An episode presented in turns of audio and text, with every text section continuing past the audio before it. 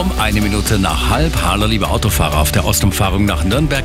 Zwischen Kreuz Süd und Haar, Stau nach Unfall. Immer noch viele Fahrzeugteile auf der Fahrbahn. Eine Spur gibt's und aktueller Zeitverlust 40 Minuten. Die Lochhauser Straße zwischen Gröbenzell und Lochhausen.